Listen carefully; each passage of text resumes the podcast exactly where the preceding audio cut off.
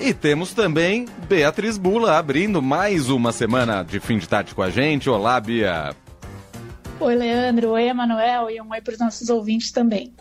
Oi, Bia. Vamos começar. Bom, expectativa essa semana, a gente já comentou um pouco também na semana passada, mas prossegue nessa semana em relação ao julgamento do Tribunal Superior Eleitoral uh, sobre um dos casos, que um dos processos que correm lá uh, e que podem gerar a que pode gerar ineligibilidade para o ex-presidente Jair Bolsonaro. Bolsonaro em São Paulo hoje, inclusive, comentou sobre o caso, né, criticou efetivamente a possibilidade né, manifestou aí a sua reprovação pela possibilidade de tirar seus direitos políticos, assim ele colocou.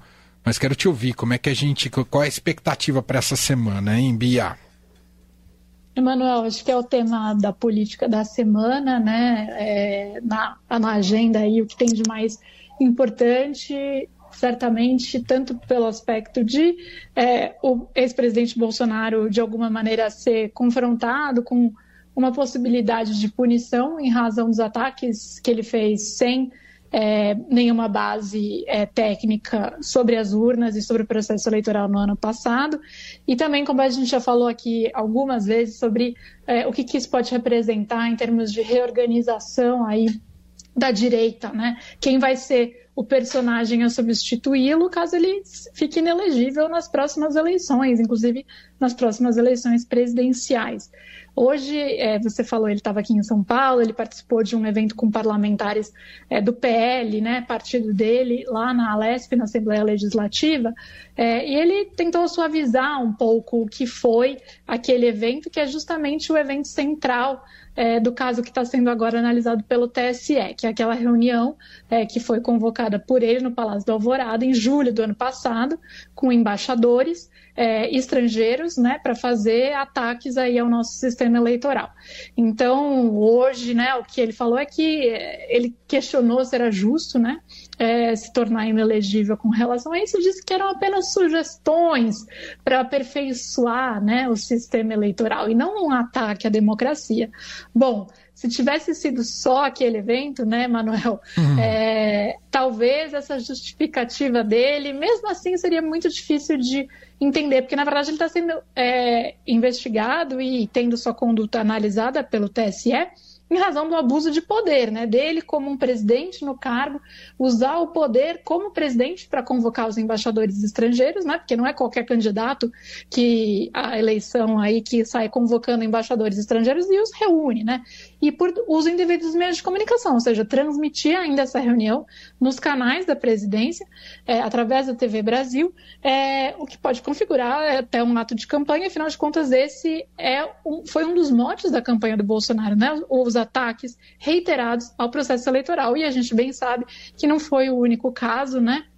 É, é, não foi exatamente uma sugestão de aperfeiçoamento, de aperfeiçoamento, foram uma série de ataques reiterados que foram feitos durante um longo período. Também não foi só no ano passado, começou antes disso, né? E, e ataques também que foram feitos às próprias instituições que estavam legitimadas a realizar, organizar e certificar as eleições como o próprio TSE. Então, é, o ex-presidente Bolsonaro sabe que a tendência na corte é que ele fique inelegível, de fato. Amanhã o julgamento é retomado, julgamento que começou na semana passada. A gente também já tinha dito aqui, a expectativa é de uma conclusão na quinta-feira. Amanhã deve ter a leitura do voto é, do ministro relator. É, mas aí deve ficar para quinta-feira, portanto, a colheita do voto dos demais ministros e é um desfecho aí que é bastante aguardado. Afinal de contas, não é também a única vez que o Bolsonaro vai ter que é, responder para a justiça é, desde que ele deixou a presidência. A gente já viu uma série de outros é, outros casos envolvendo, inclusive, a conduta dele com relação ao posicionamento sobre a segurança das eleições e o quanto isso pode ter servido de mote e atiçado aí é, o que aconteceu no dia 8 de janeiro, que foi aquela tentativa de golpe em Brasília por parte de apoiadores do é, ex-presidente que se encontrava na ocasião nos Estados Unidos. Então, é, é o tema da semana, é o tema político da semana, por mais, é claro, que o governo vá continuar aí é, tentando emplacar sua própria agenda, né, para não ficar refém da agenda do Bolsonaro. E curioso que hoje também, Emanuel, ele hum. deu uma linha aí do que, que ele pensa, né, sobre essa disputa na direita para ver quem fica com o espólio político dele, né? Ele falou que não era insubstituível, que ninguém é insubstituível, mas é, que, enfim, que ele vai continuar como um personagem central aí. Ele fala, tem muita gente competente, mas não tem o conhecimento nacional. Na verdade, ele quer dizer, né, o reconhecimento aí das pessoas no resto do país que eu tenho.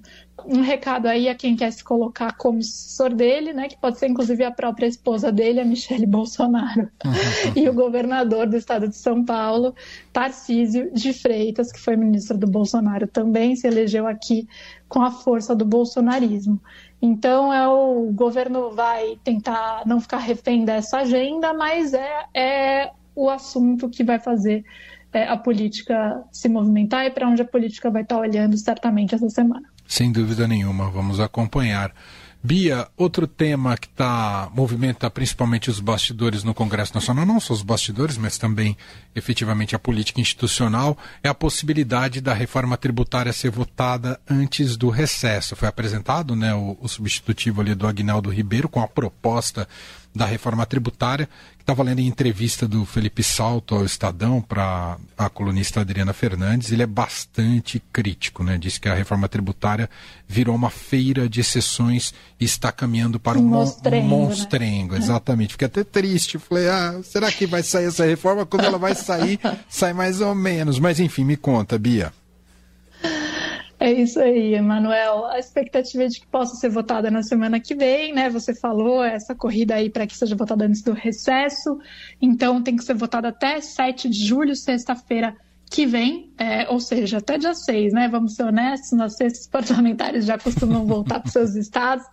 É, e hoje o presidente da Câmara, o deputado Arthur Lira, falou que ele acha que é possível, sim, ter um mínimo de consenso para a reforma ser votada antes disso. E como a gente sabe, o Lira é quem dá as cartas, é, ele já tinha sinalizado isso e agora chegando mais perto, portanto, desse prazo, é, ele reafirma, então a expectativa é que na semana que vem a gente tem, assim, uma primeira votação, a votação na Câmara, é, desse texto que está lá é, sobre a reforma tributária, é, uma parte da reforma tributária, né, Manuel? Porque o governo resolveu mandar em etapas diferentes aí, é, discussões diferentes. Então, do que a gente está falando agora é da, do tal do imposto sobre valor agregado, né?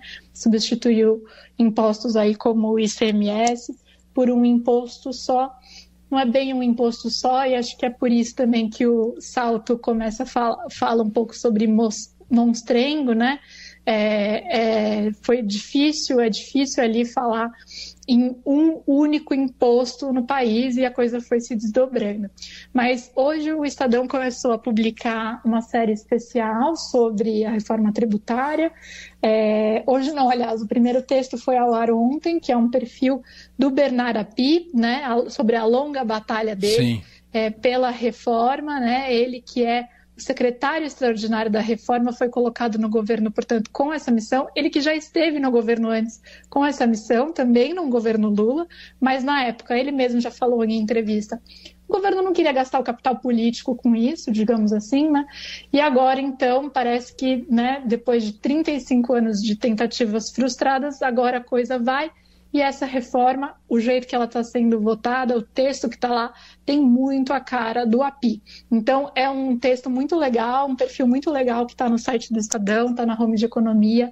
É, quem quiser ler, eu, eu sugiro, porque traz um pouco de como foi essa trajetória do API, que de certa forma conta um pouco essa trajetória dos debates sobre é, a reforma tributária nos últimos anos, pelo menos desde é, o segundo governo Lula aí é, para cá, até esse terceiro governo que promete conseguir aprovar alguma coisa. Vamos ver.